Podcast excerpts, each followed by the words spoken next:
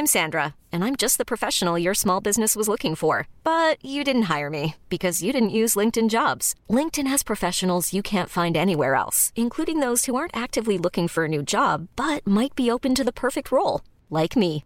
In a given month, over 70% of LinkedIn users don't visit other leading job sites. So if you're not looking on LinkedIn, you'll miss out on great candidates like Sandra. Start hiring professionals like a professional. Post your free job on linkedin.com/achieve today.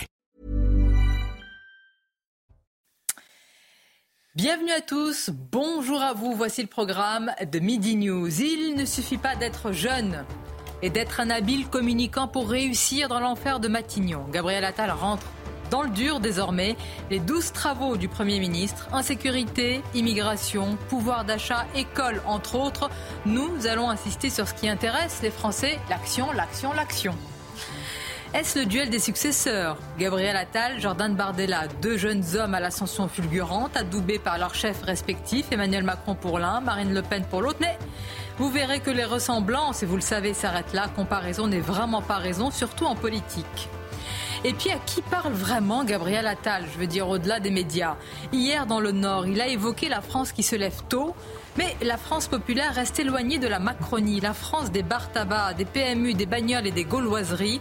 On va en parler, c'est la France des sacrifiés de la mondialisation voit-elle vraiment du même œil, avec le même regard, l'arrivée de Gabriel Attal à Matignon que beaucoup dans la sphère médiatique et politique? Et puis, très concrètement, on ira sur le terrain euh, avec l'enjeu de la sécurité qui inquiète les Français avec des chiffres de la délinquance en hausse et qui met sous pression les policiers fatigués, usés avant la perspective des JO.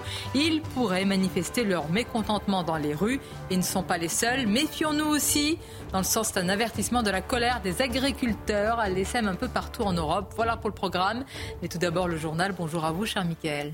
Bonjour Sonia, bonjour à tous. Gabriel Attal déjà à la tâche pour former son futur gouvernement. Hier soir, il était reçu par Emmanuel Macron à l'Elysée et selon l'entourage du président, les deux hommes envisageraient un gouvernement resserré. Écoutez euh, ce qu'en pense Sébastien Chenu, député RN du Nord et vice-président de l'Assemblée nationale. Il était l'invité de Sonia Mabrouk ce matin sur CNews et sur Europe. On l'écoute le casting euh, est secondaire en réalité. Ce qui est important, c'est la ligne politique euh, que veut mener aujourd'hui le, Premier ministre. Euh, récompenser Gérald Darmanin, dont l'échec place Beauvau au ministère de l'Intérieur est patent, et, donne, enfin, est une interrogation à mes yeux.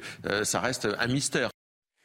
Plus d'un Français sur deux n'a pas confiance en Gabriel Attal en tant que euh, Premier ministre. 52%, c'est le résultat de notre dernier sondage CSA pour CNews Europe 1 et le JDD réalisé après sa nomination à Matignon. Et ce sont même les moins de 35 ans qui lui font le moins confiance. Alors, on est allé vous poser la question. On vous a demandé votre avis sur notre nouveau Premier ministre. La jeunesse, pour moi, c'est pas forcément un avantage. Euh, mais euh, je ne sais pas trop quoi en dire. Je suis pas trop versé dans le politique. Mais euh, de tout ce que j'ai entendu à propos, j'ai pas l'impression que si la jeunesse c'est son seul avantage, euh, ça va pas trop suffire. Quoi. Ça peut changer quelque chose d'après moi sur euh, l'aspect moderne que peut avoir la France maintenant. Et je trouve qu'il a fait des bonnes réformes pour l'éducation. Donc je pense que oui, ça peut changer quelque chose. Je sais pas, ça dépend de sa mentalité, ça dépend de ce qu'il a prévu de faire. Les policiers battent le pavé à six mois des Jeux Olympiques. Ils manifestent pour réclamer de meilleures conditions euh, salariales et notamment une prime spéciale JO. Des policiers qui ne se disent pas, je cite, conditionnés à affronter cette année euh, compliquée, comme l'a expliqué Grégory Joron du syndicat de police Unité SGP. Écoutez. Imaginez que malheureusement on repasse une année 2024 qui, va, qui ressemble à l'année 2023. C'est ça peut-être la grosse part d'inquiétude qu'on a. C'est que si on a euh, euh, des émeutes dans des banlieues, si on a malheureusement euh, un attentat, si on a malheureusement des mouvements sociaux par rapport à des décisions politiques, les policiers vont devoir tout gérer de front, les agents du ministère de l'Intérieur vont devoir tout gérer de front. Et je crois que malheureusement, encore une fois, on n'est pas conditionné, on n'est pas prêt et on est juste humain. Et puis la colère des commerçants contre les soldes d'hiver qui débutent aujourd'hui. Ils demandent au gouvernement de reculer leur coup d'envoi pour que ce rendez-vous retrouve de l'intérêt, car selon eux, les soldes d'hiver sont beaucoup trop proches de la période des fêtes de fin d'année. Voilà Sonia, donc ce qu'il fallait retenir de l'actualité à midi sur CNews. Je vous dis donc à tout à l'heure. Merci Mickaël, à tout à l'heure avec grand plaisir. Et quant à nous, avec nos invités, on va s'intéresser aujourd'hui au faire plutôt qu'à l'être. Hein. Bah, être jeune, euh, être bon communicant, être bien sous tout rapport, c'est bien, ça ne suffit pas. Faire, c'est mieux. Et on va voir le bilan déjà, parce que Gabriel Attal, contrairement à ce, qu'il, à ce que disent beaucoup, a déjà un bilan. Bonjour, merci d'être là, Elisabeth Lévy. Je salue Kevin Bossuet.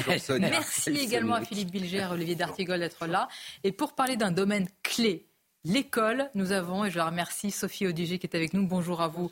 Sophie, vous êtes déléguée générale SOS Éducation. Écoutez, je vous propose de nous intéresser, au-delà de l'image, sous le vernis finalement de l'habile communicant, à ce qu'a fait déjà euh, Gabriel Attal et euh, dans l'éducation nationale, l'école. Est-ce que le monde enseignant se sent abandonné Regardez ce sujet avec les, premières réactions, parce qu'il est vrai que le ministre de, euh, l'Éducation nationale avait pris des décisions importantes, l'interdiction de l'abaya.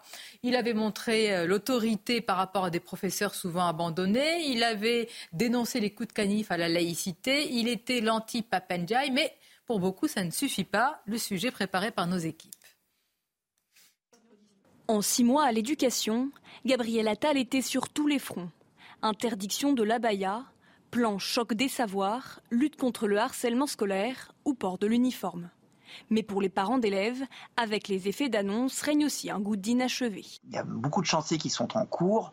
Peu ont véritablement été mis en place réellement aujourd'hui. Et le principal problème qui consiste à pouvoir recruter euh, des enseignants n'a toujours pas été réglé. Donc la priorité absolue aujourd'hui, c'est de pouvoir recruter suffisamment de personnel qui soit dûment formé. Gabriel Attal laisse donc derrière lui un ministère en grande difficulté, confronté à la plus grave crise de recrutement jamais connue. Si on ne résout pas ça, on peut avoir les plus belles idées pédagogiques de la Terre. Si on n'arrive pas à, embaucher les personnels pour les mettre en œuvre, ça restera lettre morte. Le syndicat salue pourtant son sens de l'écoute et son investissement. Lui-même travaillait euh, beaucoup les dossiers euh, et que c'était pas inintéressant d'avoir un ministre qui était quand même un poids lourd euh, du gouvernement, qui était quelqu'un qui maîtrisait la politique. Gabriel Attal s'est engagé à emmener avec lui à Matignon la cause de l'école et ainsi prouver qu'il n'aura pas fait de l'éducation nationale un simple marchepied vers Matignon. Bien sûr, il s'est montré ferme sur certains sujets, mais qu'en est-il de la transmission des savoirs? Qu'en est-il d'autres sujets très attendus En tout cas, sur lesquels il était très attendu, Sophie Audier? Moi, ce qui m'inquiète, je vais vous dire, parce que là, il y a une Gabrielle Attal mania, et je... Ah ça, ça me rappelle, mais j'étais bébé journaliste, en 95, Alain Juppé. C'est vrai. Les premiers mois, les deux premiers mois, si c'est gâté après. C'était impossible. Au bout de deux mois. Et mais pourtant, c'est pas le même caractère. et puis c'était pas le même âge, je crois que c'était la cinquantaine pour Juppé. Mais si vous disiez quelque chose à côté du portrait officiel, c'était impossible. Voilà. on va essayer d'aller un peu plus loin. Euh, Sophie au, au ce que je disais, ce qui m'inquiète, c'est un Premier ministre qui a volé de ministère en ministère avant de prouver véritablement, je veux dire, ce qu'il a dans les tripes. Oui, bah, disons que le problème de, Gabriel Attal, c'est qu'on a, il nous montre en fait qu'il est le ministre euh, de d'Emmanuel Macron, mais il n'est pas le ministre des Français. Voilà, donc c'est un problème. C'est-à-dire que bah. au lieu d'être euh, le ministre de l'Éducation nationale, euh, dont on aurait aimé justement qu'il reste, parce que ça peut, on peut refuser hein, d'être Premier ministre. Hein. C'est quelque chose qui est euh, du domaine du possible. Euh, il aurait pu accomplir ce qu'il s'était engagé à faire, ce qu'il n'a pas fait. Donc évidemment, là, on reste tous un peu sur notre fin. les premiers effets ont été des effets d'annonce. Il a été ministre en fait quatre mois, hein, puisqu'il a été nommé juste avant les vacances scolaires. Donc on peut pas dire non plus que ce soit la période la plus active de, de la période scolaire. sur la, la Baïa que tout le monde a salué, évidemment, il a donné la réponse que tout le monde a attendu de Papendiaï, mais que Papendiaï n'a jamais donné. Et donc là, c'est pareil, on est quand même dans un, on va dire, une manière de fonctionner qui est en réponse au sondage. Euh, je veux dire, 99% des Français demandaient qu'il y ait une position ferme sur la Baïa, 100% des chefs d'établissement le demandaient. Il a juste dit, bah non. Voilà, donc il a eu le mérite de dire qu'on pouvait dire un non à l'éducation nationale. Ensuite, il a euh, euh, affirmé au moment où on recevait une succession de résultats catastrophiques sur l'école, je le rappelle, hein, euh, les résultats catastrophiques des évaluations de quatrième en maths, ensuite l'effondrement de PISA, il a dit attention, on arrête le massacre, on va revenir aux, enseignements fondamentaux, ce qu'on dit depuis 15 ans, hein, si vous voulez, on va revenir à l'instruction, on va revenir au redoublement, on va revenir à la valeur des notes, mais ça, il n'y a rien de nouveau, tout le monde l'a Donc il a eu.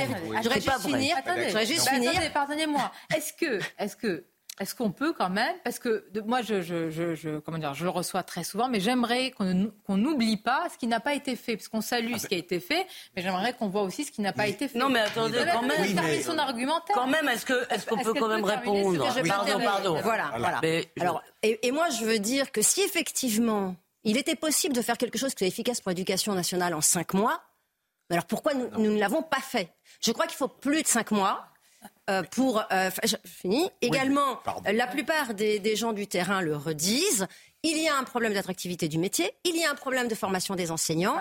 Les enseignants qui sont en poste ne sont pas tous au niveau. On a quand même eu sur l'OCDE quand même des chiffres catastrophiques qui montraient que près de 40% des enfants scolarisés en France n'avaient pas, un prof au niveau, etc. c'est important que ce tableau. C'est dommage que cet homme qui avait du de la poigne et pouvait peut-être faire quelque chose aille faire autre chose et tourne le dos. Oui, euh, finalement. Ah moi, la seule chose que je partage avec vous, chère Sophie, c'était pas habituel qu'on soit pas d'accord, euh, c'est que, euh, en tous les cas, en attendant le nom du nouveau locataire de la rue de Grenelle, enfin, le, parce qu'il y a plusieurs ministères rue de Grenelle, donc du ministère de l'Éducation nationale, je suis, j'attends cela. Cela dit, je vous trouve très sévère. D'ailleurs, je dois vous dire que c'était notre une de causeur que je vous donnerai tout à l'heure. C'était que Attal, c'était le premier espoir pour l'école parce que, pardon, mais dans ce domaine. Mais espoir Eh ben, laissez-moi, je vais vous dire pourquoi. Vous savez, une étoile filante est non, mais est-ce que je peux vous. Oui, mais, vous voyez, vous me coupez au milieu alors que je vais vous dire quoi Je suis méchante. C'est marrant parce que quand on dit pas ce qui est attendu, on est toujours interrompu. Je vais dire quelque chose qui n'est pas attendu. Je pense que en politique euh, éducative, le changement de discours est fondamental. C'est le Premier ministre qui a, dit, qui a dit que le niveau était une catastrophe. Le premier, c'est le premier qui nous a pas baratiné, si vous voulez, qui nous... Qui, enfin, moi, excusez-moi. Pardonnez-moi, Jean-Michel Blanquer avait tenu le même discours. Oui, je trouve totalement injuste et c'est faux. Bah, c'est faux. Non, ah, pas... non sur le niveau, Jean-Michel Blanquer... Non, mais c'est dingue. Hein. Alors, Sophie a le droit de parler, mais moi, je dois être interrompue à chaque fois que je parle. Ne me pas l'émission, ne faites pas la petite fille qui ne peut pas parler, parce que vous pouvez parler devant tout le monde. Mais, et je suis là mais j'arrive pas à finir une idée à chaque fois que vous m'interrompez. C'est incroyable. je vais peut-être vous réconcilier sur ce point. Le discours, c'est important.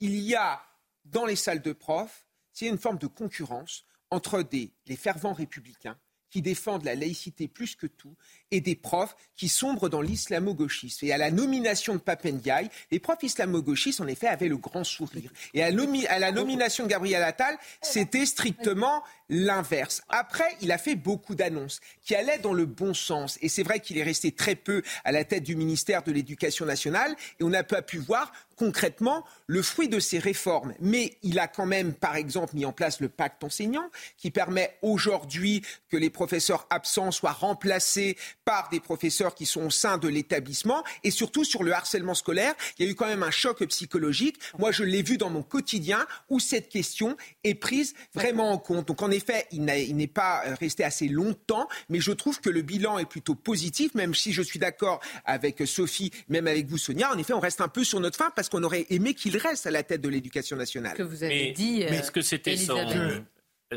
est-ce que c'était son objectif de rester? Parce que moi, j'aime bien l'entame de l'émission sur le, dire et le faire. Euh, il n'a pas de bilan, sauf que la séquence est extrêmement réussie. Et est-ce que ce n'est pas l'accélération d'un processus qui fait que la communication politique remplace peu à peu la politique?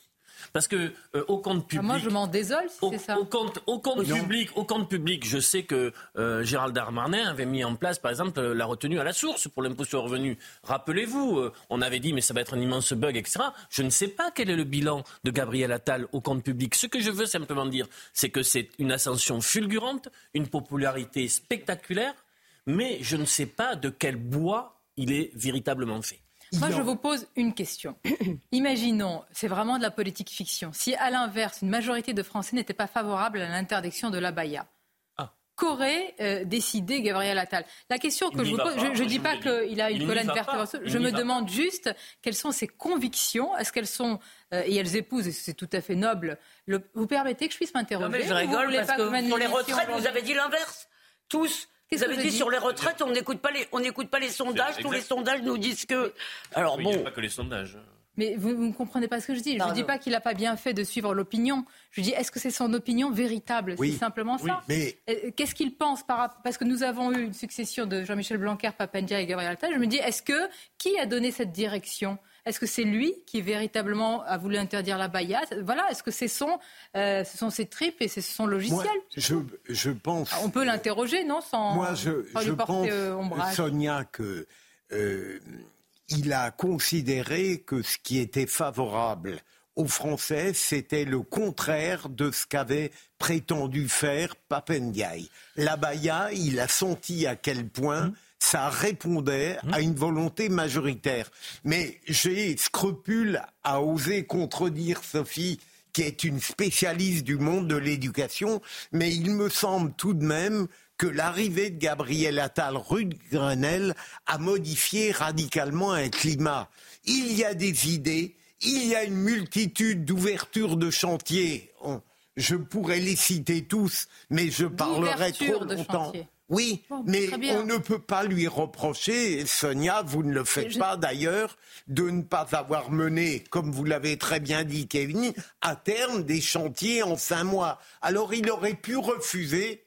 On ne refuse pas l'honneur d'être Premier ministre, même pour continuer une tâche fondamentale. Alors, Elisabeth Lévy, pour préciser ma pensée, je voudrais vous faire réagir à ce qu'a dit Sébastien euh, Chenu ce matin, vice-président de l'Assemblée, député RN, et on s'interrogera tout à l'heure d'ailleurs sur et maintenant, comment mener les réformes, s'il en reste, parce qu'il ne va pas élargir sa majorité avec un coup de baguette magique. Écoutons-le et vous réagissez juste après.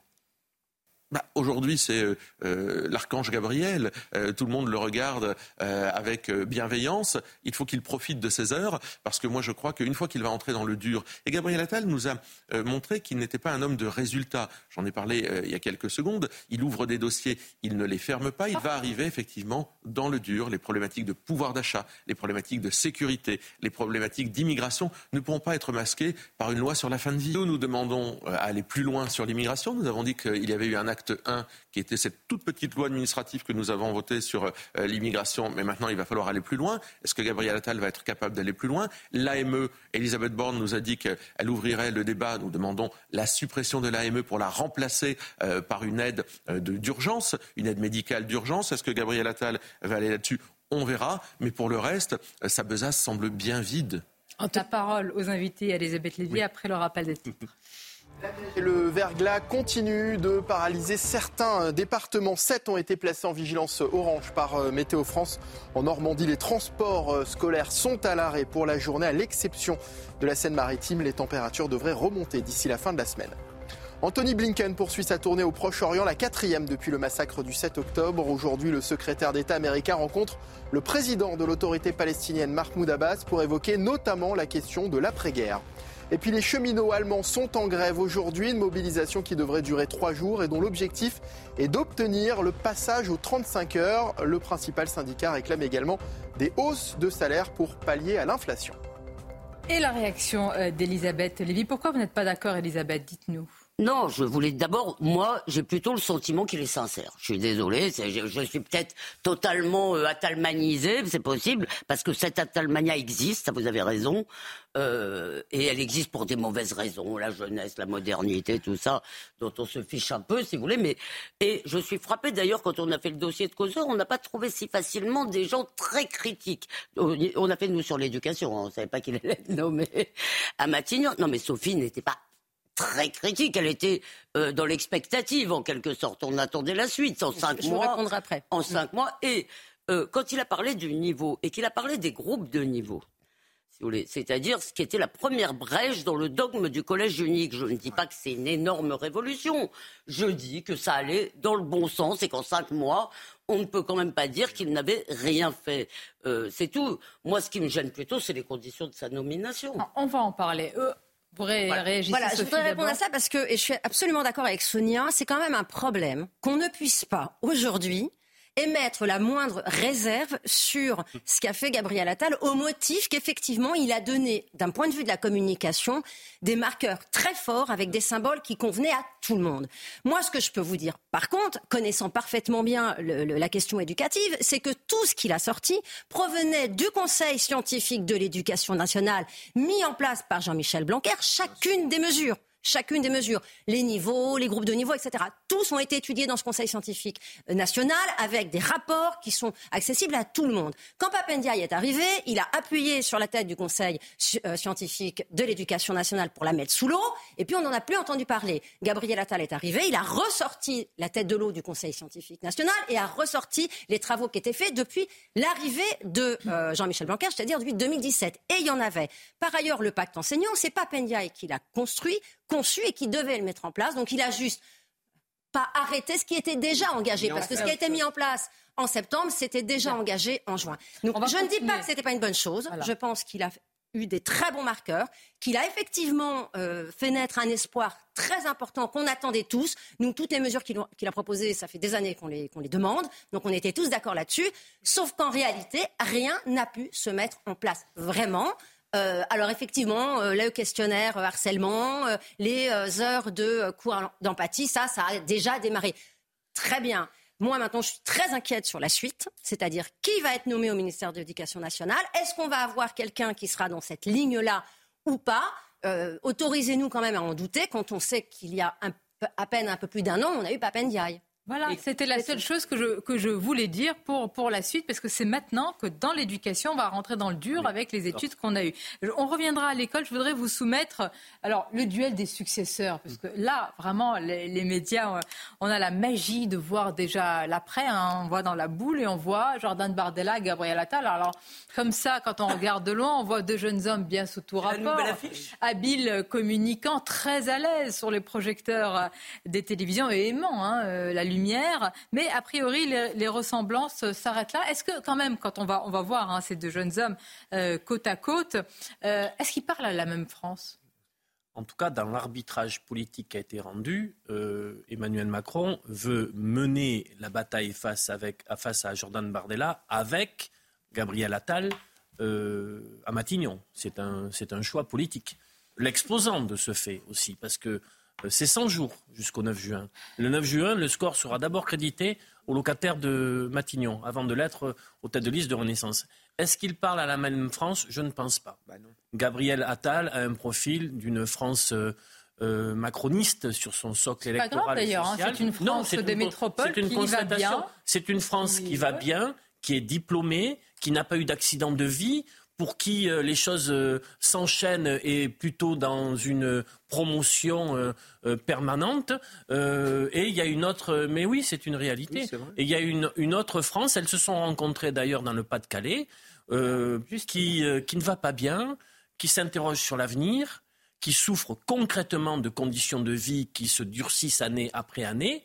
Et d'une certaine manière, on voit très bien dans le socle électoral d'Emmanuel Macron que cette France qui va bien continue à pouvoir voter pour lui, mais que toutes les autres France aujourd'hui ont pris ou en détestation cette politique et ce régime, ou alors sont sur euh, l'abstention, le désœuvrement et le décrochage. C'est pas comme manichéen, la France va bien, qui n'a pas de problème, dans les beaux Mais c'est la vérité. Mais, vous voyez, mais, pensez, que la, pensez que la France populaire vote, vote Attal. Pensez que la France euh, populaire vote Attal. Commence à parler, tout le monde me parle de...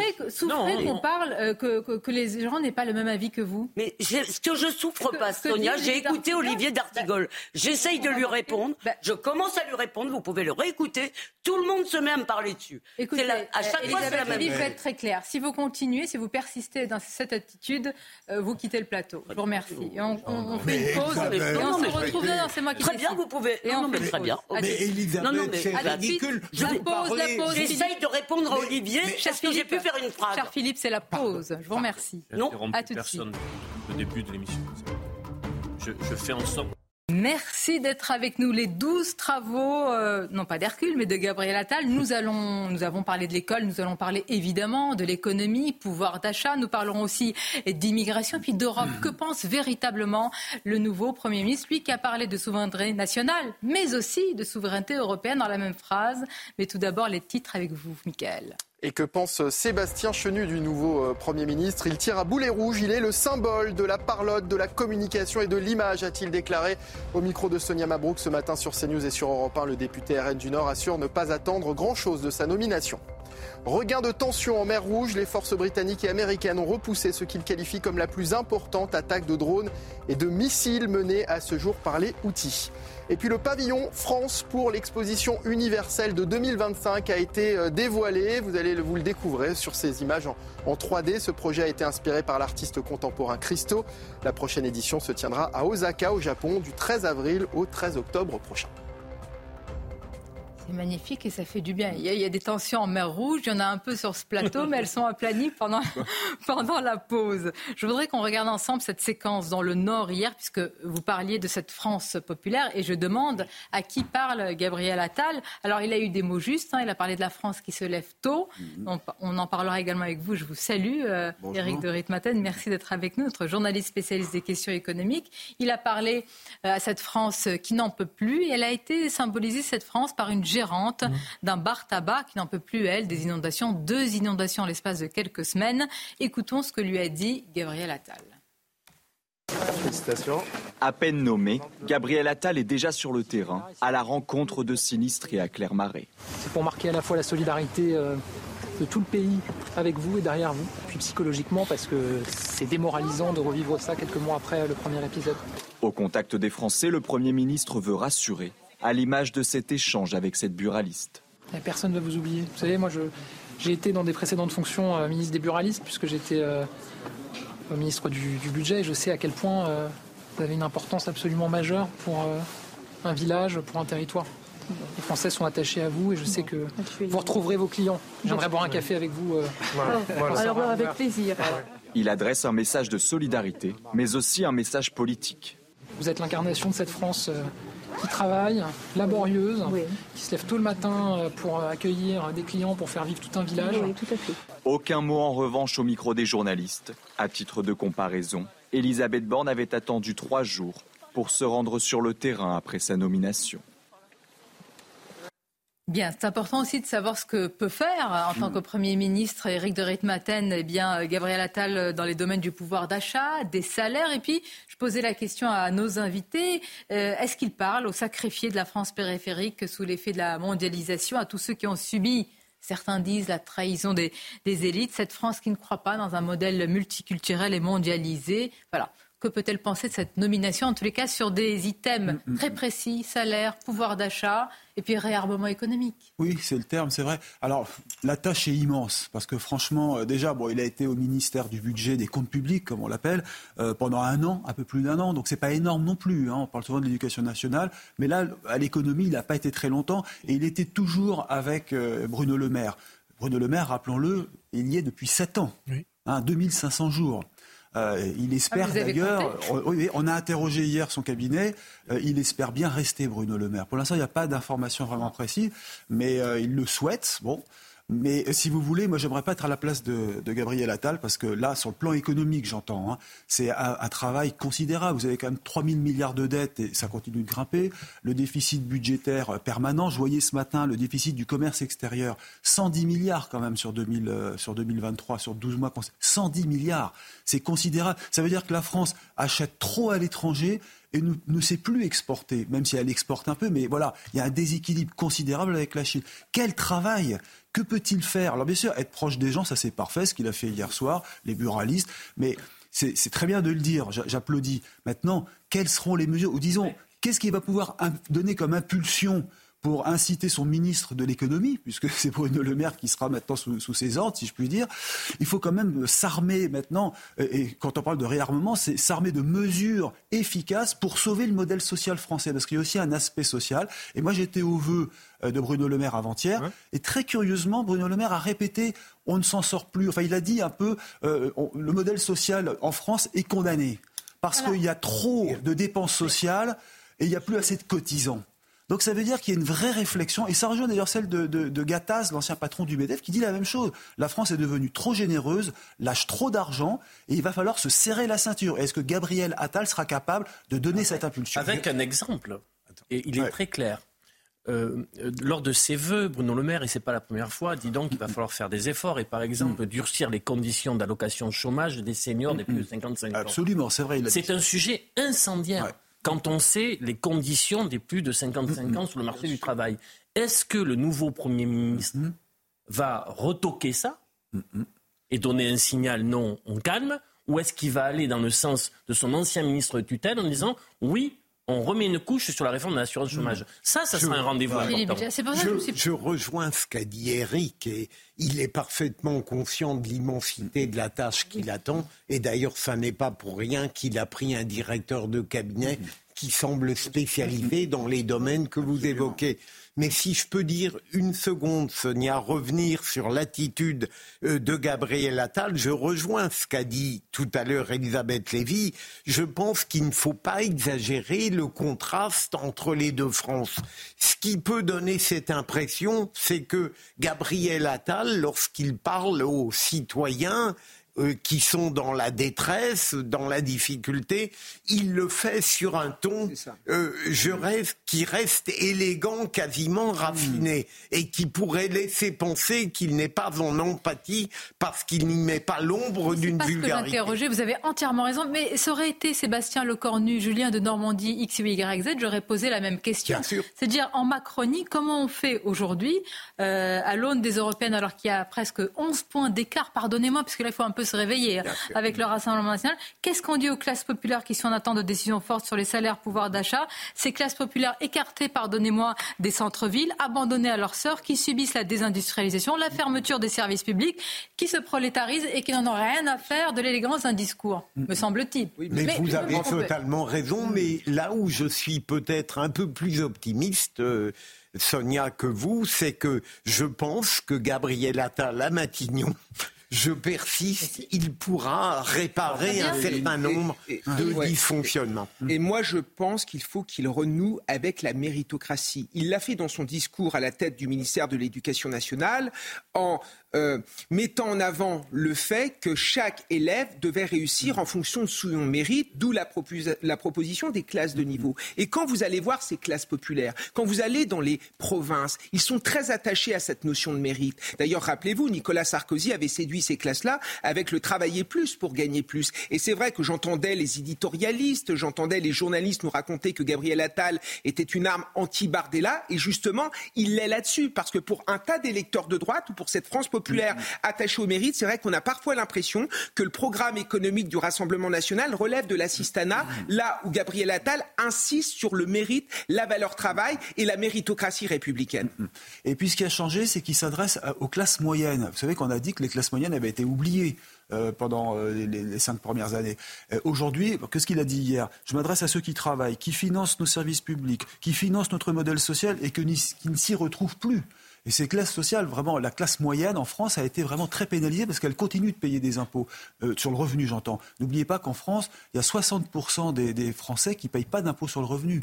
Voilà. Et donc là, il veut peut-être rééquilibrer les choses. Quant à augmenter le pouvoir d'achat et les salaires, je le répète, il y a deux choses. C'est qu'il y ait plus de gens au travail. Donc ça veut dire que les, le 5% de chômeurs en France, bah, il faut qu'ils soient atteints rapidement, alors qu'on est au-dessus de 7 aujourd'hui. Et que deuxièmement, les plus de 55 ans, les seniors, comme on les appelle, puissent si les entreprises l'acceptent, rester au travail parce que qu'est-ce qu'ils vont faire? Ils vont continuer de cotiser et s'il y a plus de cotisations qui rentrent, bah, ça va générer plus de richesses pour le pays, ce qui n'est pas le cas aujourd'hui à voir. Hein. Là, on n'est pas dans le procès d'intention, mais c'est vrai que c'est, enfin, c'est à la fois les douze travaux d'Hercule et c'est Sisyphe hein, qui pousse, qui pousse, qui pousse le rocher. Mais le problème, en fait, c'est que c'est pas Gabriel Attal qui va déterminer la ligne politique du gouvernement. Moi, par exemple, sur le modèle social français, je sais que je suis minoritaire. Je pense que ce modèle est en train de faire de nous un peuple d'assistés, d'ayant droit, de créanciers, qui pensent toujours que tout le monde leur doit tout si vous voulez. Alors ça ne veut pas dire qu'il doit disparaître, évidemment que ce modèle doit corriger des inégalités, mais je pense qu'il est en train de devenir à la fois obèse et délirant. Mais je sais que je suis minoritaire.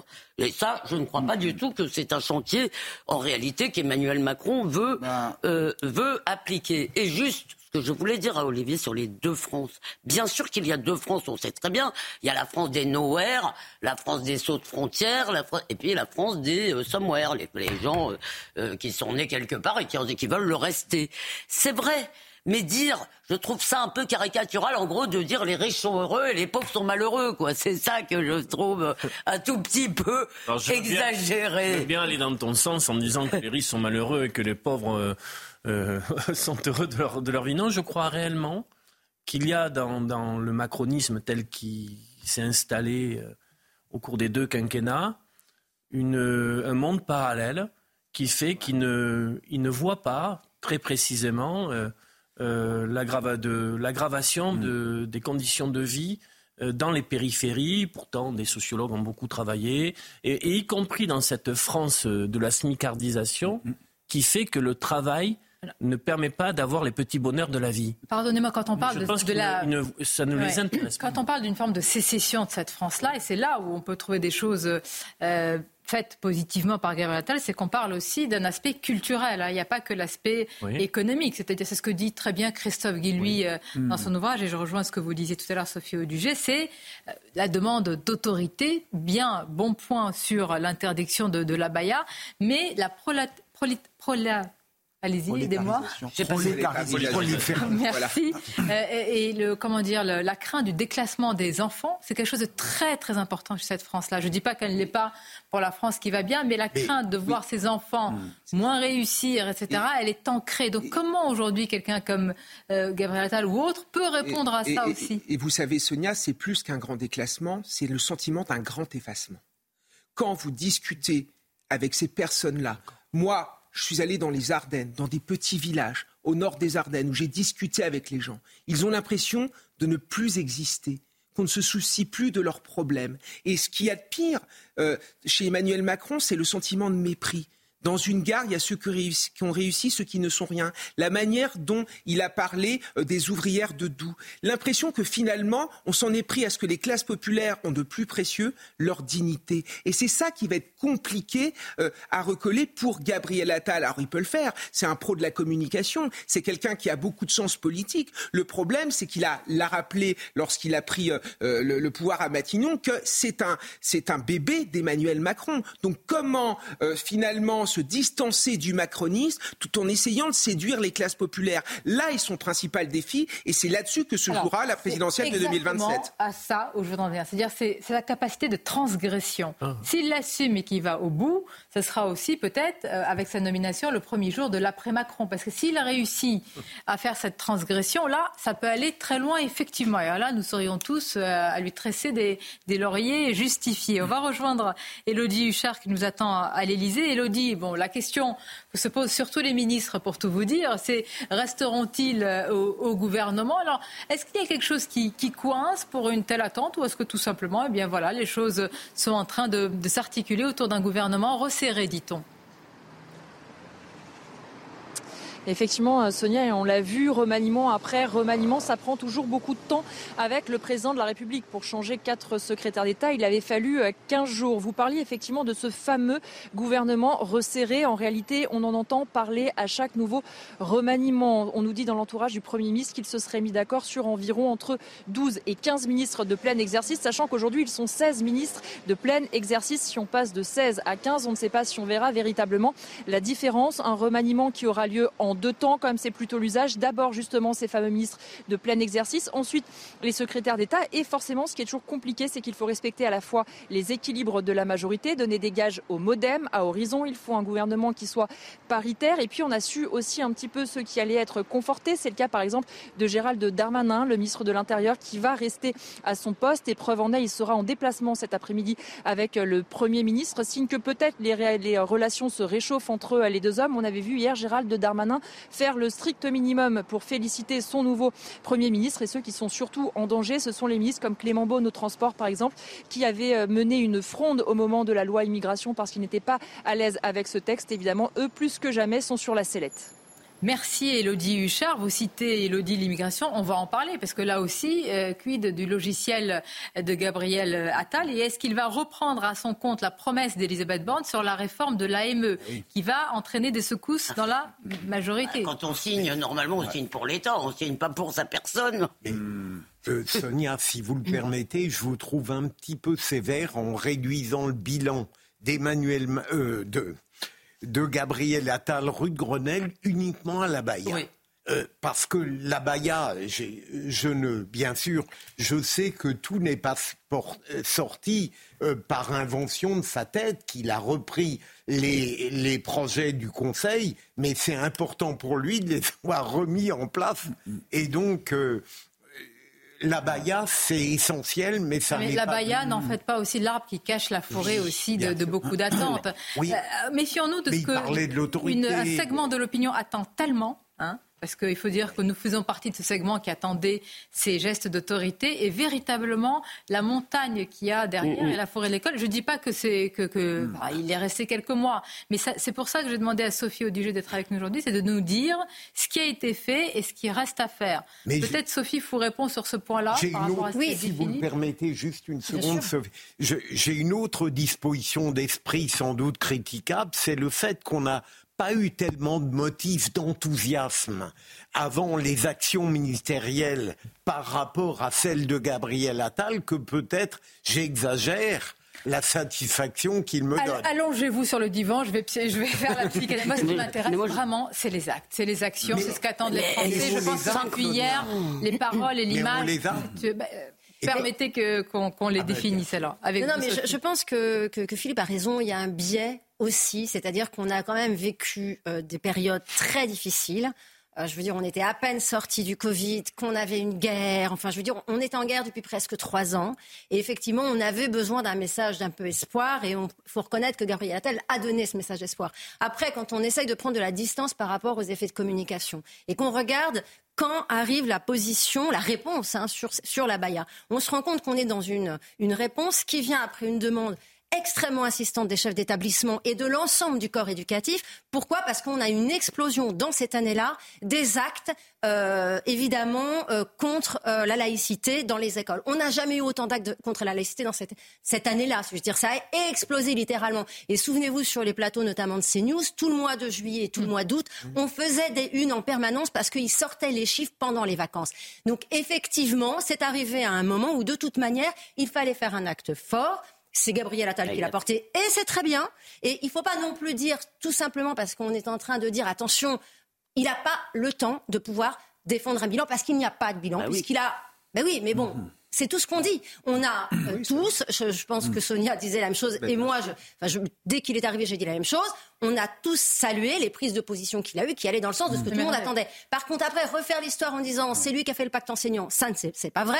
C'est lui qui a pensé les groupes de niveau, c'est pas vrai non plus. Euh, la, méthode de Singapour, euh, pareil.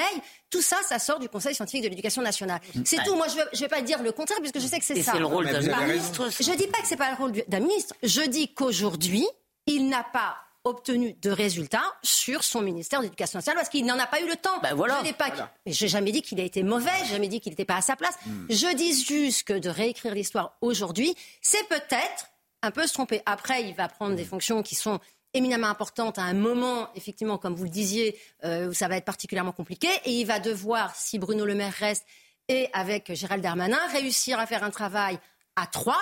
Là on, va voir quand même le, meneur de groupe. Est-ce qu'il va être capable de travailler avec euh, Bruno Le Maire et euh, M. Darmanin Vous réagissez Oui, je voulais juste réagir très vite. D'abord, parce qu'on a vu la déception de Jean-Michel Blanquer, même si ça n'est pas totalement de sa responsabilité. C'est un homme très estimable, qui avait d'excellentes intentions et qui a fait une réforme du bac absolument désastreuse. Et c'est vous qui d'ailleurs me l'avez la première fois décrypté cette, euh, cette réforme. Et moi, je suis frappé par une chose, et c'est ça que je voulais vous demander. Est-ce que quand même, vous n'êtes pas touché par la capacité qu'a eu Gabriel Attal à se s'extraire de son milieu, en quelque sorte, de son milieu culturel, c'est-à-dire à prendre des positions qui ne sont pas celles de sa famille politique, qui ne sont pas celles de son... Bah si, sur, sur l'islamisme, sur les groupes de niveau, sur le fait que le rôle de l'école n'est pas d'abord de réduire les inégalités.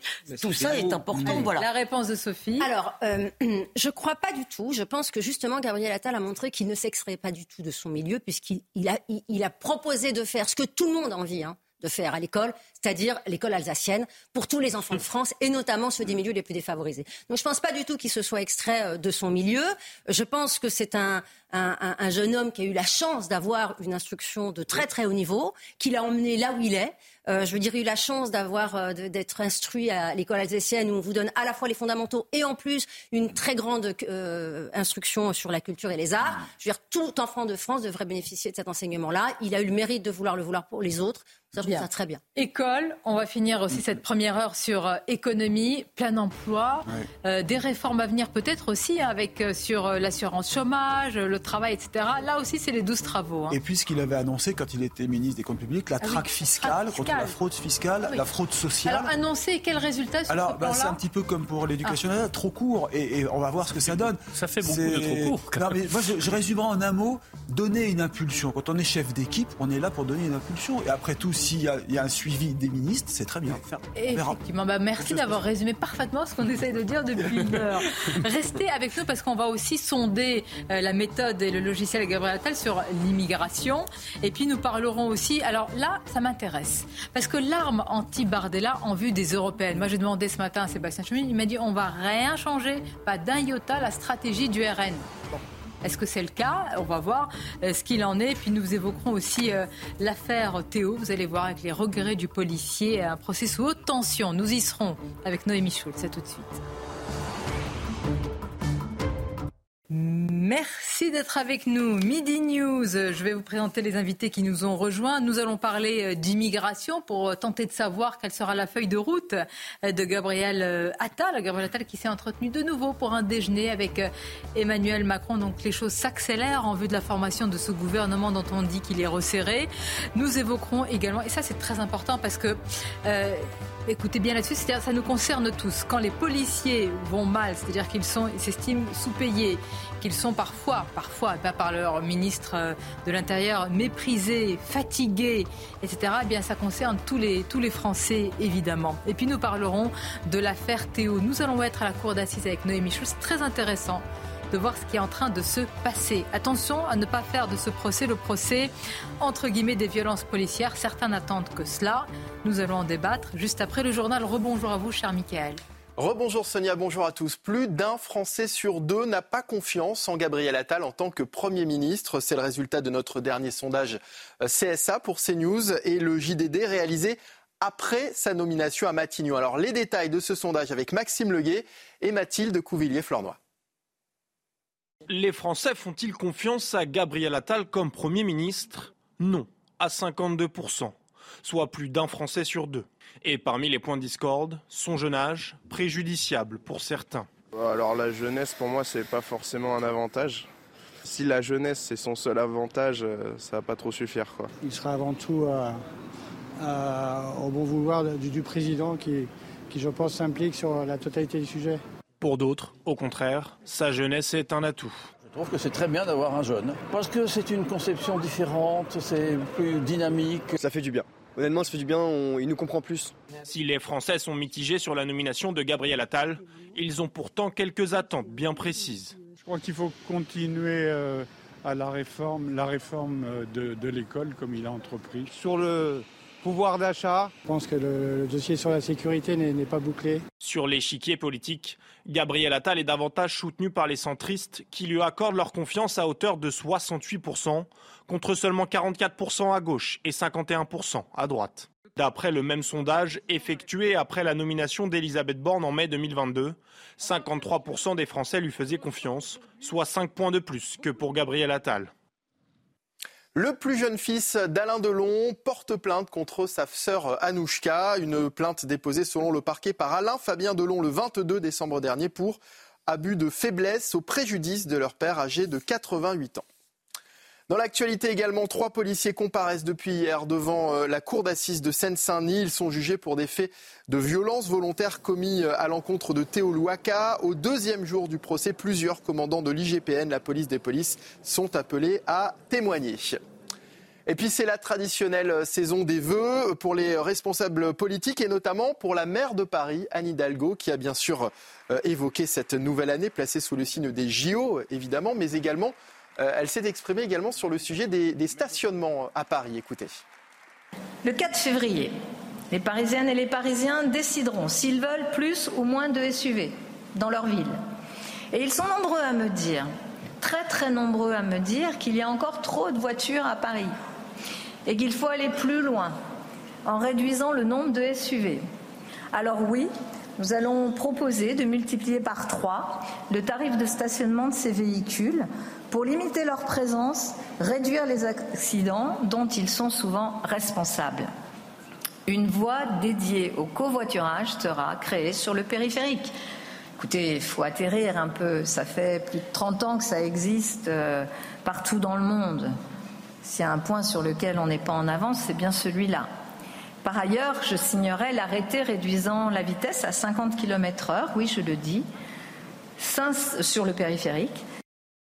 Voilà pour les vœux de la maire de Paris, Anne Hidalgo, et pour l'essentiel de l'actualité à 13h. Merci, Mickaël.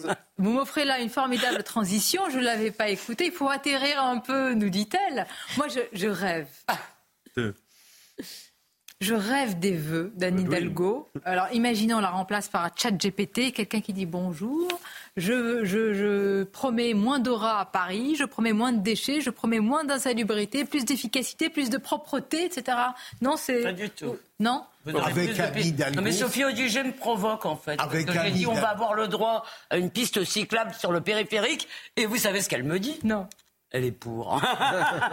Moi, j'ai réglé, je ne circule qu'à vélo à Paris. Enfin, je veux dire, c'est ah. impossible de circuler à Paris aujourd'hui. Euh, et après, bon, c'est quand même amusant parce que si c'est les SUV à Paris qui font plus d'accidents, je crois qu'elle se trompe. Hein. Au niveau des accidents, c'est les vélos et les trottinettes. Hein. Mais les, il faut atterrir. Et avec un Hidalgo, les vœux dont vous rêvez ne sont pas plausibles. Non, c'est un vœu pieux, c'est ce que vous me dites. Bon, je vous remercie. Philippe Bilger, Olivier Moi, je vote pour Sonia, effectivement. je vote pour Sonia. je l'aurais au moins un votant, mais alors la qualité est là. Sophie non, vous aurez ma voix aussi. Oh, on est réconciliés. Mais parlons, parlons du, parlons du Les spectateurs sont tristes. Ils pensent vraiment qu'on s'est vraiment accroché à l'antenne en direct. Mais non, nous nous aimons beaucoup. Vous savez que je vous aime beaucoup, Sonia. Quand ça commence. C'est juste d'artigole. C'est comme dans un gouvernement. Ah Après, je suis remaniée. bon, je salue euh, évidemment euh, Kevin Bossuet est resté avec nous. Rudy Mana, merci d'être là. Bonjour. Bonjour à vous, porte-parole Alliance euh, Sud Police. C'est très important que vous soyez là. Pourquoi? Quand on parle de la colère, de la fatigue des, des policiers, il ne s'agit pas, je veux dire, de parler juste de l'état d'esprit d'une corporation. Pour moi, c'est parler de tout ce que ressentent les Français. Nous sommes dans un contexte, on l'a rappelé, où il y a une hausse, c'est têtu, hein, les chiffres de la délinquance, où il y a une insécurité qui inquiète, où il n'y a pas de sentiment d'une violence qui augmente, mais une violence qui augmente et une perspective des JO. Un manque d'organisation, de préparation. On espère que tout va bien se passer. Écoutons l'un de vos camarades, collègues, Grégory Joron, à ce sujet. Il y a les 80 ans du débarquement, euh, début juin. Il y a le départ de la flamme, c'est au mois de mai. Il y aura le Tour de France. Il y aura, je vous le rappelle, les festivals qui n'ont pas annulé mais qui ont resserré les dates. Donc en plus, ça va demander une mobilisation euh, quasiment de tous les instants. Et puis, je vous rappelle tout simplement, il y a aussi tout ce qui n'est pas prévu. Parce qu'on va déjà avoir un engagement très fort avec ce qui est prévu. Imaginez que malheureusement, on repasse une année 2024 qui, ressemble à l'année 2023.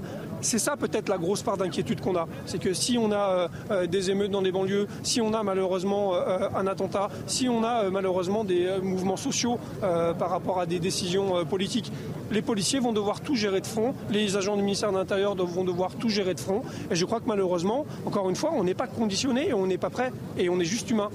Alors, Elisabeth Lévy vous a posé la question pendant que nous écoutions cet extrait et elle a raison. Jusqu'à quand vous n'avez pas de j'allais dire, de, de congés, de respiration, de jours de repos, de récupération? Alors il est prévu en tout cas que pour tout l'été, euh, vous savez, l'été, quand même, c'est des périodes où les policiers ont besoin de partir en vacances avec leur famille, avec leurs épouses. Et il s'avère que cet été, euh, le ministre de l'Intérieur voudrait qu'on travaille à 100%. C'est ce qui est écrit pour l'instant. Et moi, je vous assure, Sonia, je vais dans beaucoup de commissariats et ça inquiète énormément de policiers. J'ai eu l'occasion d'en parler sur le plateau de Punchline hier soir et j'ai reçu des dizaines d'appels de policiers qui m'ont dit c'est très important, Rudy, que tu en parles parce que nous, on veut savoir où on va, parce que c'est pas envisageable pour nous. Euh, de ne pas avoir de vacances déjà avec la famille. Et c'est surtout, il faut penser à tous ces policiers qui sont divorcés. Malheureusement, notre corporation est beaucoup touchée par le divorce. Il y a souvent des gardes alternés, on a des enfants. Et et c'est inenvisageable pour nous de ne pas pouvoir les garder. Alors ça, c'est une réalité. Je vous assure qu'on attend des réponses du ministre de l'Intérieur. Alors est-ce que ce sera toujours Gérald Darmanin ou un autre ministre de l'Intérieur Semble-t-il, selon nos informations et celles de CNews et d'Europe 1, vraiment, il est, il est confirmé à. Alors, alors très bien, parce qu'il connaît le dossier déjà, on en avait parlé avec lui, donc on continuera dans les négociations que nous avons. Et puis, on, on espère aussi que Gabriel Attal interviendra également, parce que je vous le dis de manière très claire, euh, ce n'est pas envisageable aujourd'hui de travailler à 100% de présent pour les Jeux Olympiques Je pense, euh, je pense d'abord, nous comptons tous sur vous, nous tous, hein, les Français, mais je pense, ce gouvernement et le, ministre, vous êtes presque le dernier cordon. Ils ont tellement besoin de vous, parce que là, ce qui se prépare, parce qu'on parle beaucoup des JO, Mais euh, il y a la sécurité des Jeux, mais il y a la sécurité avant. Bien sûr. Euh, pendant et après, hein, c'est ce qui intéresse tous les Français. Et, puis, Exactement. Et puis, euh, et puis on, est, on est soumis à rude épreuve depuis de, nombreuses, de nombreux mois et de même de nombreuses années. Et je vous assure que l'état d'esprit des policiers, nous, vous savez, on aime notre pays, on aime le, le peuple de France parce qu'on vient du peuple de France. Et dans la rue, on a tellement de témoignages d'amour de, de la population qu'on a envie d'être avec eux pour les aider. Mais il faut juste comprendre qu'il y a un minimum de respect à avoir vis-à-vis de notre corporation. Alors, on a demandé aussi une prime et c'est extrêmement compliqué aussi à avoir une prime. Alors, on veut organiser des Jeux Olympiques, un événement planétaire, mais on n'est pas capable de donner 1500 euros, 2000 euros à des policiers pour qu'ils travaillent, qu'ils se surinvestissent. Enfin, moi, je trouve ça hallucinant et nous, Alliance, avec tous les autres syndicats de police, on organise une journée noire le 18. Et ça va monter crescendo. Journée noire, hein. Oui, une journée noire. Et ça va monter crescendo si on n'a pas de réponse à nos demandes. Parce que je vous assure que les policiers n'entendront pas de, de, travailler à 100%, de ne pas avoir de primes et de ne pas avoir de mesures sociales. Il y a une contradiction. Elisabeth Lévy, expliquez-nous, et, et vous tous, parce que quand je dis le gouvernement a on a tous besoin de vous. C'est-à-dire que je voudrais rappeler, euh, le lendemain de la Saint-Sylvestre, il y a eu bon, un quota, si je puis dire, de voitures brûlées. Le ministre de l'Intérieur s'est félicité ou s'est vanté d'un bilan voilà, moins une nuit important. Calme, non une nuit assez calme. Mais à quel prix? 90 000 policiers. En fait, en réalité, hmm. la politique maintenant du gouvernement et au ministère de l'Intérieur ne va tenir que quand on met un. un comment dire Voilà un dispositif conséquent. D'abord, c'est vrai. Deuxièmement, une nuit où on brûle 400 voitures, excusez-moi, j'appelle pas ça une nuit calme. Pour moi, une nuit calme, 700, 700, pardon. Pour moi, une nuit calme, c'est une nuit où on brûle pas de voiture. Donc, on ne doit pas avoir la même idée du calme.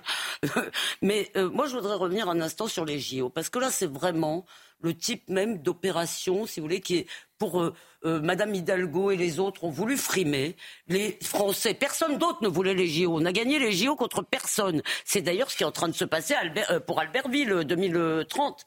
Personne n'en veut. Donc, si vous voulez, on gagne, on c'est super, mais on n'a personne en face. Je suis pas sûr que les Français étaient tellement et les Parisiens étaient tellement preneurs, si vous voulez, de ce, cette manifestation qui en général est déficitaire, qui met du bazar. Les chauffeurs de taxi à qui je parle, ils sont complètement, euh, ils vont tous se barrer en fait, parce que de toute façon, on nous annonce que, comment a dit euh, le ministre Clément Beaune, hardcore en bon français. Il a dit ce sera hardcore à Paris pour circuler. Donc si vous voulez, et derrière, on dit aux, policiers débrouillez-vous, faites. C'est juste. Et, vos heures supplémentaires, elles sont payées ou pas Alors les heures supplémentaires ne sont pas totalement payées, mais on va, on va en générer énormément également bah euh, pendant cette période-là. Je ne vais pas vous annoncer une bonne nouvelle. Hein. Vous serez sous tension parce que rarement, je pense rarement, et on va, on va évoquer le chaudron social pour d'autres euh, sujets. Euh, on, aura eu en tous les cas le comment dire, le ministre de l'Intérieur et de l'aspect régalien n'aura eu autant besoin de vous. Vraiment. Mais sur les JO, c'est bien que ça fait partie de l'agenda des fiertés françaises. Je suis surpris de voir combien on ne nous en parle pas de, des JO qui arrivent. Première chose. Deuxième chose, c'est d'autant moins inenvisageable que les forces de l'ordre ne puissent pas avoir du repos euh, dans ce continuum de sécurité qui fait euh, euh, la police régalienne, les polices municipales et les entreprises privées, que la dureté des missions fait que aucune personne ne peut tenir et exercer ses missions sans avoir du repos, sans pouvoir se vider la tête, sans pouvoir profiter de sa famille. L'équation là, pour après revenir dans son travail en étant bien et en pouvant l'exercer. Il y a quelque chose d'inhumain à cette perspective. J'y vois quelque chose, Sonia, pour revenir en arrière, de la même manière que le président de la République avait insisté pour qu'on ait la finale au Stade de France hum. dans l'urgence et on a connu la catastrophe qui a suivi. C'est assez français et c'est assez macronien, ces abstractions euh, fières, arrogantes parfois, sans se soucier une seconde de l'intendance qui suivra. Intendance, c'est un terme à peine péjoratif. La réalisation. Mais il y a une injonction à être fier euh, parce que nous allons tenir les, les JO. Voilà. On pourrait, on pourrait considérer que cette fierté qui nous est en quelque sorte imposée est légitime si derrière il y avait tout le train qu'elle impose. Bien sûr. Et, j'ai envie de vous dire que les JO, c'est un événement magique, planétaire. C'est vrai que le monde entier va nous regarder, mais on ne peut pas être petit bras quand on organise les JO. C'est pas audible ça. On ne peut pas dire aux soignants, mais vous allez travailler 24 heures sur 24, mais on va rien vous donner. On ne peut pas dire ça aux policiers. On ne peut pas dire ça à toutes les forces qui vont permettre à ces JO euh, de bien se dérouler. Un instant, parce que c'est le jeu. Vous demandiez, euh, vous demandiez, en tous les cas, vous demandez depuis un certain temps, mais là encore plus à l'aune de, ce, de cette nomination, un, geste, je ne sais pas si c'est un geste, mais un déplacement de Gabriel Attal qui sera accompagné du ministre de l'Intérieur. À l'instant, ça nous est confirmé dans un commissariat. Euh, du Val d'Oise. Donc là, bon, hier, dans le Nord-Pas-de-Calais, ça reste des déplacements, ça reste des mots, mais comme la politique est affaire de symboles, vous l'avez très bien précisé, c'est quand même euh, important. Pardonnez-moi, juste sur... Avec Gérald Darmanin, il y va? Oui. Oui, donc ça confirme votre confirmation. on va finir, euh, on va partir main sous la main. On va vous laisser toutes les deux. non, mais quand vous dites c'est magique, je sais quand mais vraiment là, et je ne veux pas être dans la démagogie, je pense que vraiment, et là, c'est pas seulement la France populaire, c'est pas la France simplement des PMU et des Bartava, je crois que ça nous passe un peu au-dessus, hein, des JO. Bah. en termes d'image, très sincèrement, je, je, je, pense. Hein. Oui, je pense que ça. peut pas être la porte-parole de beaucoup de Français, mais qu'en pensez-vous? ça nous, pense, ça nous passe évidemment au-dessus. De toute façon, on sait déjà que ça va être un bordel abyssal. Je veux dire, dans les transports en commun, dans l'organisation en tant que telle. Et il y a même, moi j'en discutais avec des gens qui prenaient les transports en commun, qui disaient, mais pendant cette période, comment on va faire? Enfin, Déjà, en temps normal, les, les métros sont totalement bondés. Alors là, ça va être en effet apocalyptique. Et autre chose que j'aimerais dire, parce qu'il faut le dire, moi j'aime la police et on aime la police. Ça, il faut le dire parce que ça fait du bien à tous les policiers qui nous écoutent. Et le fait qu'on n'arrive pas à dégager un petit peu d'argent pour offrir à ces policiers une prime qui est en fait une reconnaissance, pour offrir à ces policiers le sentiment véritablement qu'ils sont importants pour la nation, moi ça me choque. Et quand je vois, je ne sais pas comment les policiers tiennent, parce qu'ils sont mis au milieu du débat euh, public, on les incrimine de tout, on les insulte, on les malmène, l'extrême gauche euh, a fait des policiers véritablement euh, une caricature et une cible, donc bon courage aux policiers, moi je crois qu'il faut les soutenir et dire qu'on les aime. Eh je ne sais pas s'il ira jusqu'à faire une déclaration d'amour aux policiers, mais Gabriel Attal sera donc tout à l'heure dans un commissariat du Val d'Oise, confirmé, hein,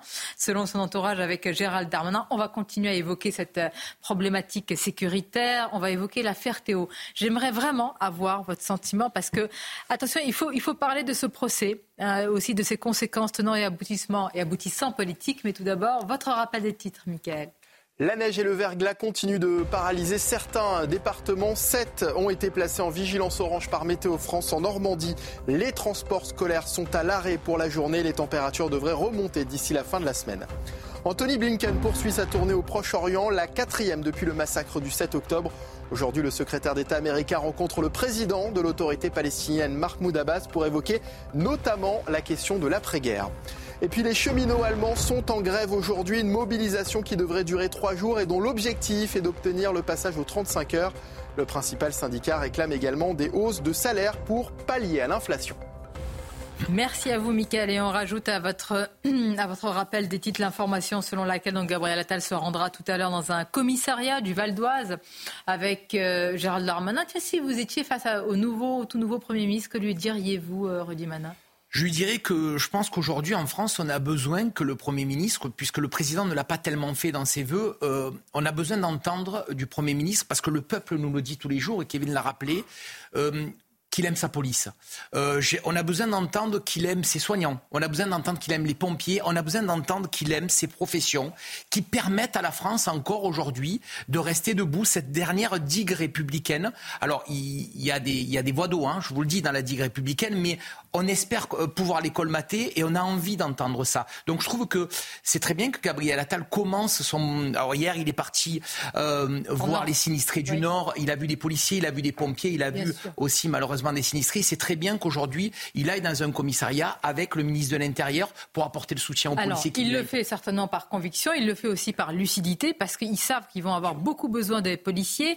On évoquait les JO, l'insécurité. Ne pas oublier aussi, euh, j'alerte aussi là-dessus, ce qui se passe dans le reste de l'Europe. Vous avez une colère des agriculteurs qui est en train d'essaimer, vraiment. Alors eux se sentent aussi, hein, il peut y avoir une proximité hein, méprisée, euh, abandonnée. Il y a les normes, il y a la concurrence, il y a Euh, qu'est-ce qu'il y a d'autre Les importations. Il y a Bruxelles aussi. Les hein. négociations avec les, les grandes surfaces. Les... les injonctions contradictoires. Parce que nous, en tant que consommateurs, on a envie d'avoir un produit pas cher, mais enfin, il faut bien qu'il se rémunère. Donc, il y a un chaudron social qui est en train de, bouillir. Et puis dans tout cela, il y a cette affaire. Donc j'aimerais euh, vous soumettre, enfin vous soumettre, on va la suivre, devant une cour d'assises. Donc c'est l'affaire dite Théo, avec des peines quand même très conséquentes. À la clé, jusqu'à 15 ans de prison pour les policiers, en particulier le principal accusé. Euh, nous sommes sept ans après les faits. Rendez-vous compte de la, complexité, de la longévité de la euh, procédure. Sept ans plus tard, on juge la proportionnalité d'un geste qui a, et là on peut évidemment tous le regretter, laissé un handicap à vie à la victime avec euh, une matraque. Écoutons l'avocat du policier principal euh, suspect accusé, Thibault de Montbrial. Selon nous, le geste était à la fois euh, légitime, nécessaire et proportionné.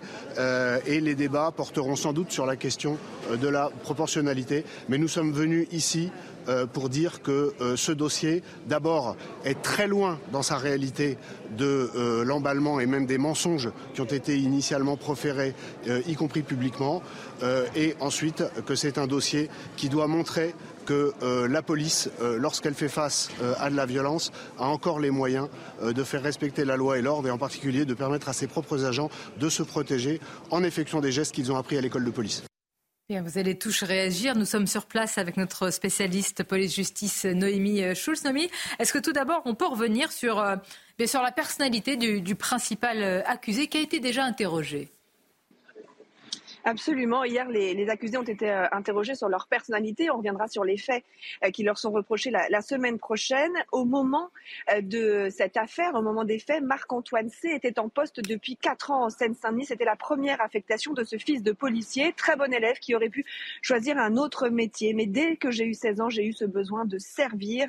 Avant cette affaire, raconte-t-il, je me sentais investi d'une mission. Tout bascule en février 2017. J'ai tout perdu, mon domicile, ma profession du jour au lendemain, on vous traite avec la pire des étiquettes, celle d'un violeur. Certains jours, je réfléchissais à me passer la corde autour du cou.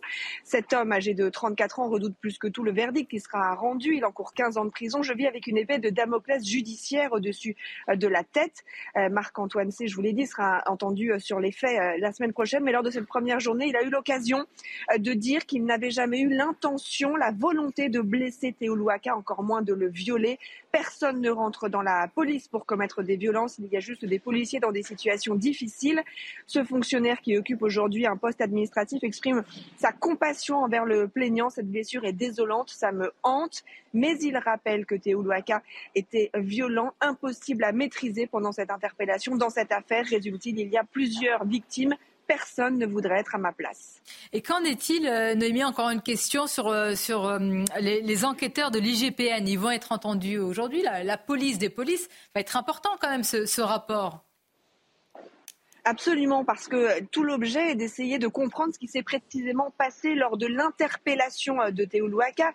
Euh, on le rappelle, il a été grièvement euh, blessé, il a encore des séquelles aujourd'hui. Et dans cette affaire, on a entendu beaucoup de choses. On a entendu notamment qu'il avait été maintenu au sol par les policiers, que son pantalon avait été baissé pour pouvoir le violer avec une matraque. Alors une vidéo de, de cette scène prise par des caméras de vidéoprotection a été projetée ce matin à l'audience et un enquêteur de l'IGPN eh bien, s'est efforcé de décrypter ces images on, ne perçoit pas toujours, on l'a vu d'ailleurs sur les images que vous venez de projeter, il est difficile de, comprendre exactement le, déroulé euh, des faits. On aperçoit Théo Louaka qui court, il est rattrapé par les policiers, un fonctionnaire chute au sol, explique euh, cet enquêteur de l'IGPN. Théo Louaka se débat, il refuse d'être menotté. Là, a décrit l'enquêteur, on voit que son pantalon est en train de descendre, sans doute parce qu'il se débat, il n'y a donc pas de geste euh, volontaire, en tout cas c'est ce qu'a dit ce matin cet enquêteur, pas de geste volontaire pour baisser son pantalon. Alors pourquoi Théo a-t-il eu le sentiment d'avoir été volontairement blessé, même violé. Pour son avocat, cela peut s'expliquer par le contexte de son interpellation pendant, mais aussi euh, après.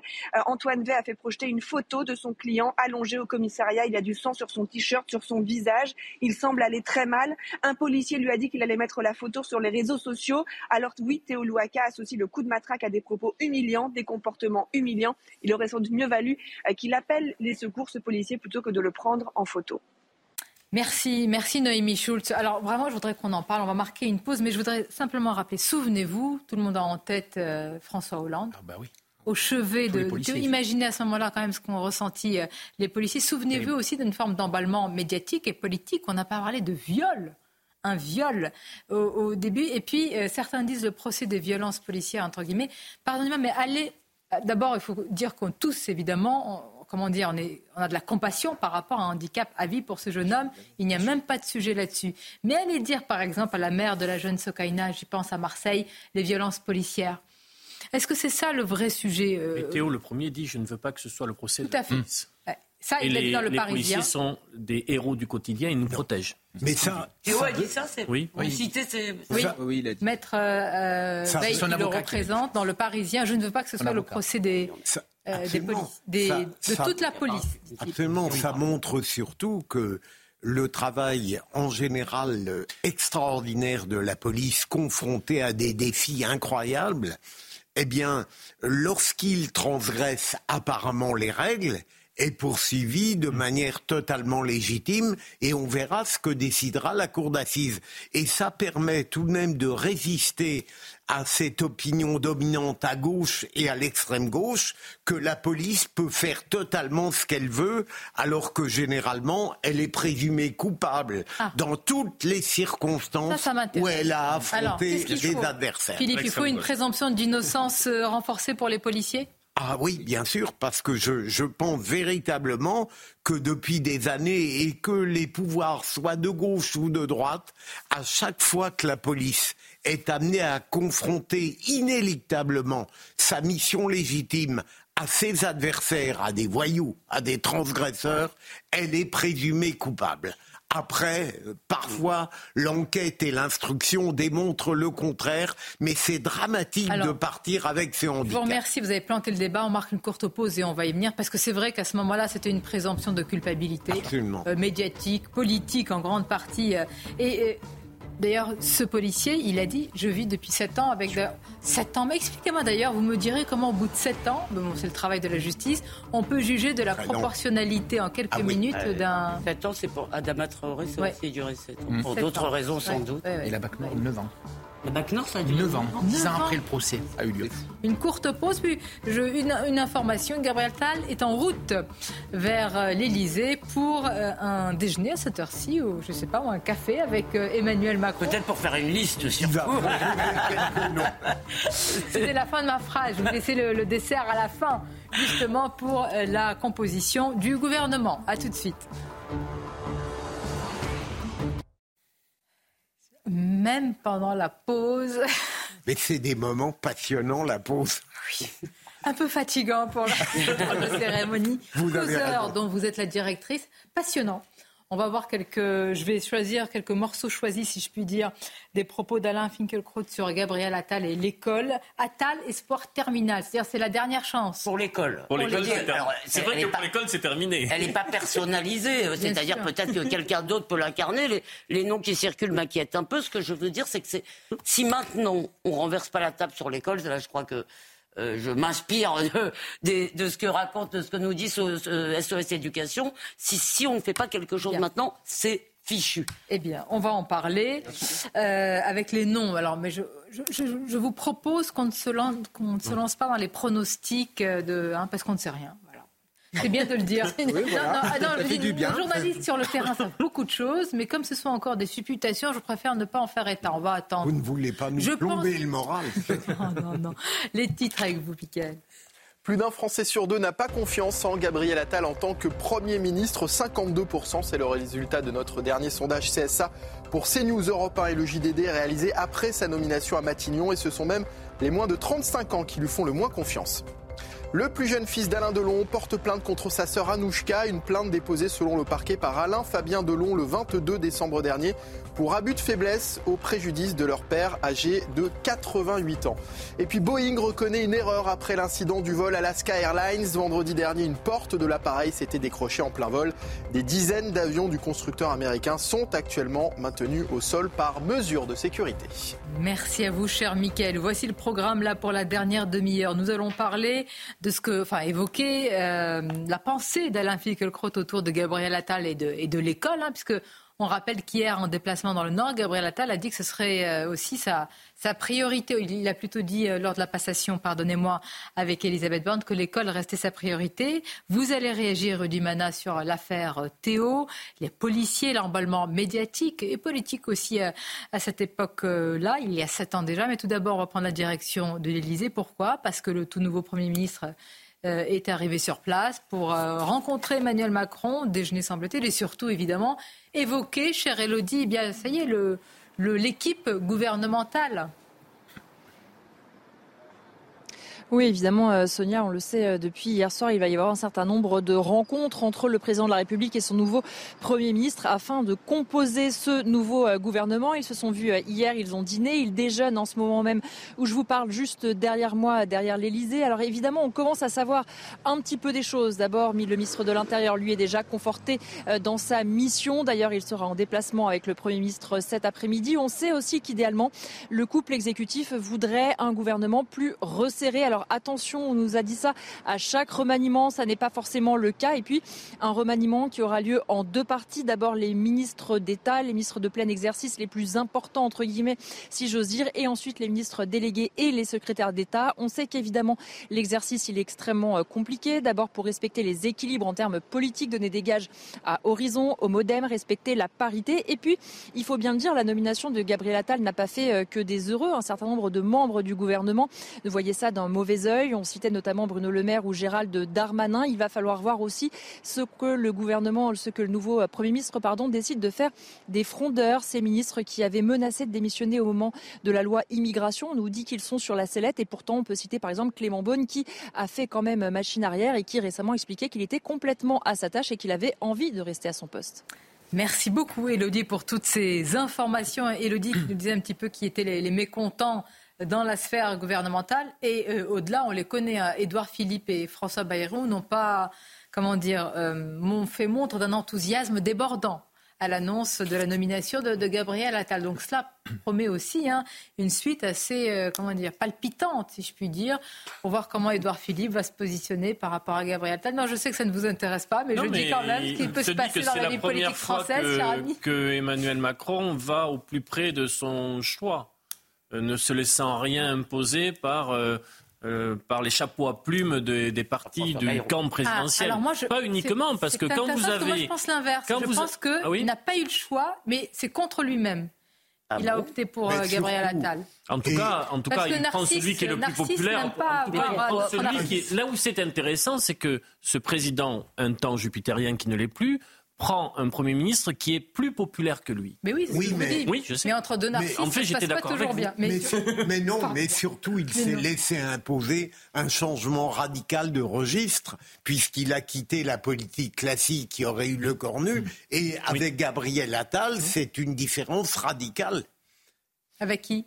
Ah, bah Avec les précédents. Ah bon? Imaginez, ben, bien sûr, parce que Gabriel a une rupture, parce que là, une rupture considérable. Avec qui Avec Emmanuel Macron et la Macronie? Avec le Cornu, avec les, ministres, le maire.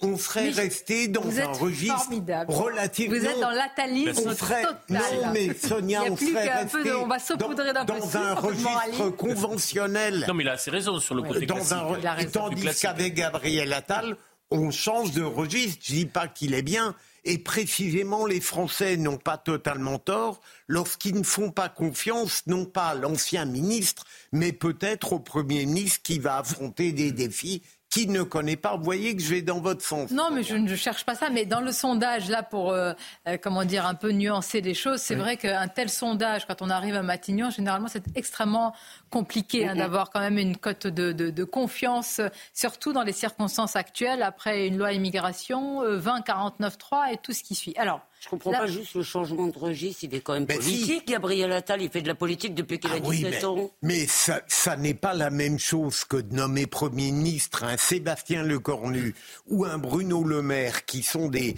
des ministres d'expérience dans un registre classique, et tout à coup de basculer la table en nommant le plus jeune Premier ministre de l'histoire, 34 ans, avec la dernière chance présidentielle qui s'y accroche. Vous savez, il y a quelque chose de très particulier. Je vais une révélation. Avec cette qualité qui a la jeunesse, ça passe. Mais Sonia, vous savez ce que disait Goethe Si la jeunesse est un défaut, c'est encore Égypte. Nous sommes d'accord. L'affaire Théo. D'abord une question, euh, Rudy Manard. Comment sept ans plus tard on peut apprécier de la proportionnalité d'un geste? Parce que là, c'est ça qui va, être, euh, qui va se décider. Malheureusement, c'est le temps de la justice en France. Hein. On parlait tout à l'heure, l'affaire de la BAC Nord qui a fait euh, couler énormément d'encre. C'est neuf ans après que les policiers sont passés avec des relax au, tribunal. Euh, en général, ce genre d'affaires, c'est extrêmement long parce qu'il y a des expertises et souvent les expertises, ça prend du temps. Euh, moi, j'ai entendu les propos de, ce policier et franchement, il m'a beaucoup touché. Il m'a beaucoup, touché parce que déjà, il pense en premier lieu à la victime.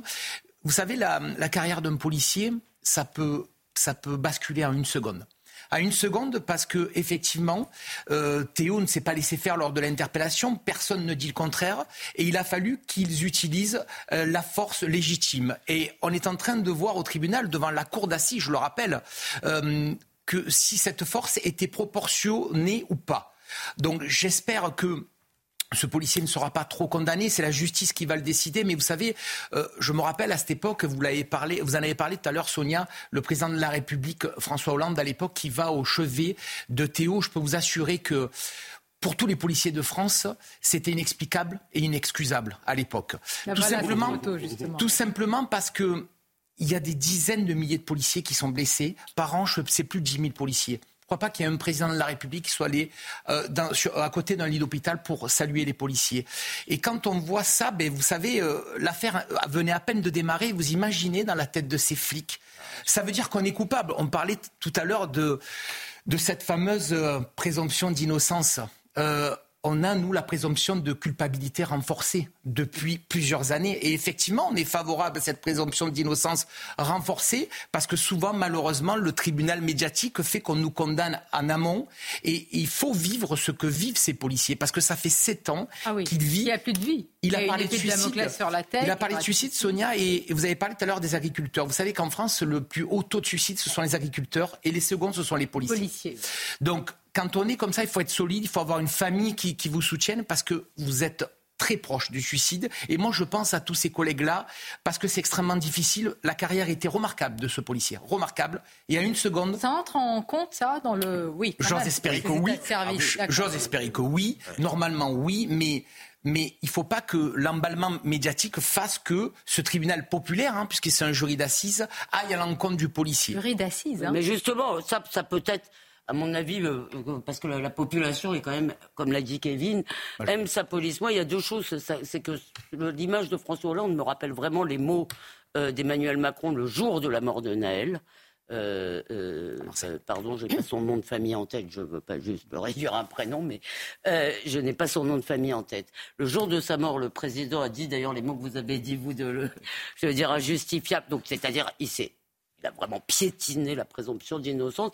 Et moi, je suis très touchée par ce que vous dites, parce que, évidemment, euh, quand on fait le genre de travail qu'on fait, si on fait une erreur, c'est pas dramatique.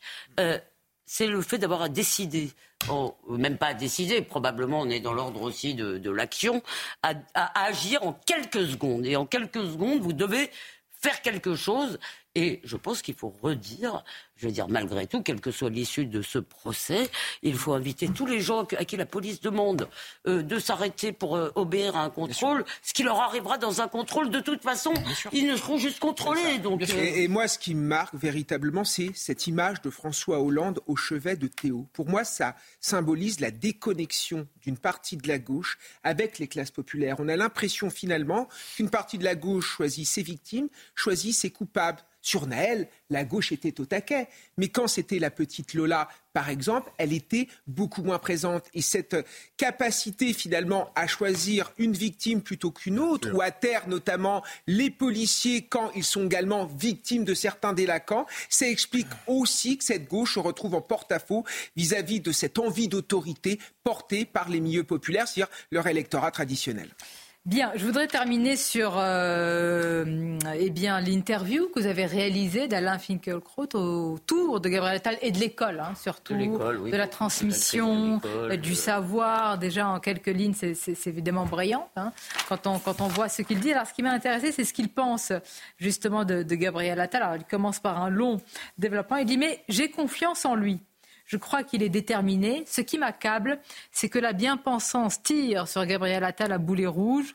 On nous explique que son choc des savoirs, sa réhabilitation de l'autorité vise à satisfaire la droite, voire l'extrême droite. L'école, c'était le grand souci, la grande obsession de la gauche. Et aujourd'hui, la gauche se retourne contre l'école républicaine. Jacques Julliard en avait déjà fait le constat et il a abandonné la gauche parce que la gauche était en train d'abandonner ses propres principes crois que Kevin nous le raconte tous les ben, jours. c'est ça. Moi, avant, mais je le dis tout le temps, mais moi, avant, j'étais de gauche, mais moi, j'ai pas l'impression que c'est moi qui ai quitté la gauche. J'ai l'impression que c'est la gauche qui m'a quitté en fait, qui a abandonné l'école, la méritocratie, la défense des milieux populaires, le respect de l'autorité. Et moi, je suis orphelin. Alors c'est intéressant. La question lui est posée aussi sur euh, le niveau, évidemment, niveau en maths, etc.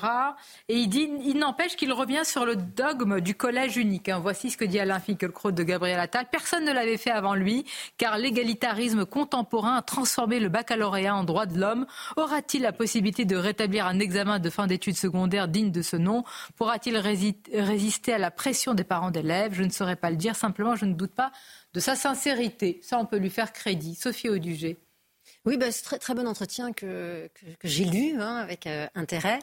Euh, oui, bah, on, retrouve euh, ce qu'on ce qu'on aurait pu tous dire et penser euh, avant euh, qu'ils partent. Oui, avant hier. avant hier, voilà. après, moi, bon, je ne vais pas me répéter, mais oui, il y a quand même beaucoup de choses qui étaient déjà dans les tiroirs, beaucoup de choses qui avaient, qui avaient éteint, enfin, qui avaient mis sous le tapis Papendiaï quand il est arrivé, qu'il a repris et remis sur la table.